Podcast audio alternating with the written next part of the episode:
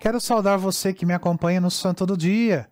Hoje, dia 21 de outubro, a igreja celebra a memória litúrgica de Santa Úrsula. Santa Úrsula, virgem e mártir, ela viveu por volta de 362.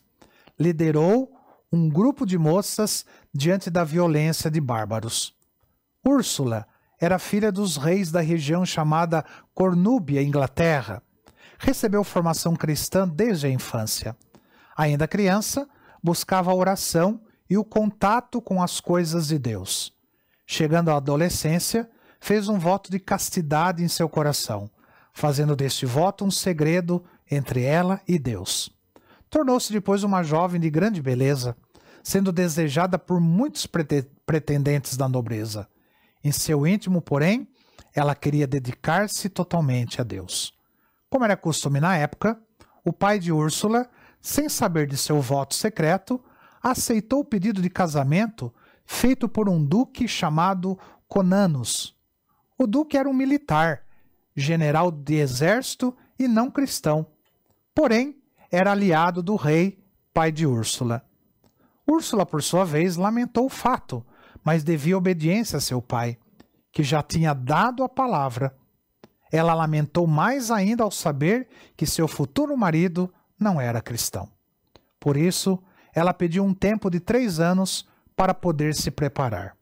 Seu objetivo, na verdade, era conseguir é, uma maneira de evitar esse casamento ou, pelo menos, tentar a conversão do seu futuro marido.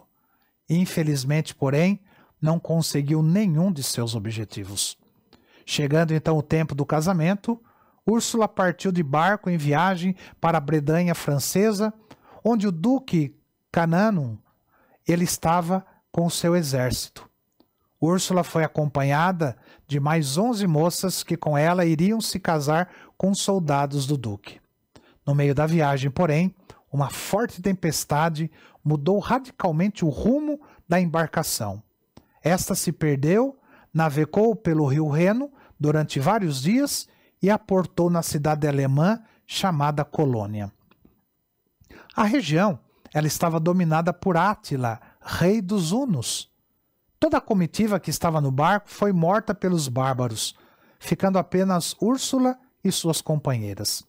As companheiras de Úrsula, recusando-se a se entregar aos bárbaros, foram todas mortas. A beleza de Úrsula encantou o próprio Átila, que quis fazer dela uma de suas mulheres.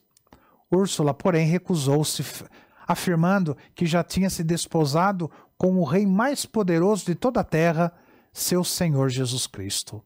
Átila ficou furioso e ele mesmo assassinou Úrsula, degolando-a diante de vários soldados.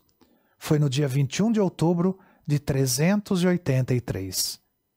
Na cidade de Colônia, uma linda igreja abriga o túmulo de Santa Úrsula e de suas onze companheiras. A história de Santa Úrsula, com o passar dos anos, comoveu os alemães de toda a Europa.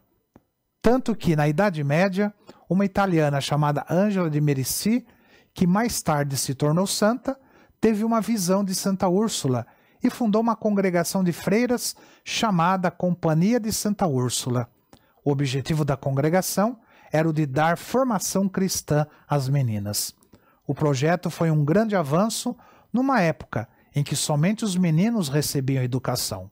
O objetivo de Ângela de Medici era transmitir a fé às futuras esposas e mães, para que elas, mais tarde, transmitissem também a fé aos seus filhos. Hoje, as irmãs ursulinas estão espalhadas por todos os continentes, mantendo acesa a chama que brilhou em Santa Úrsula. Santa Úrsula, rogai por nós. Que o Senhor te abençoe. Em nome do Pai, do Filho e do Espírito Santo. Amém.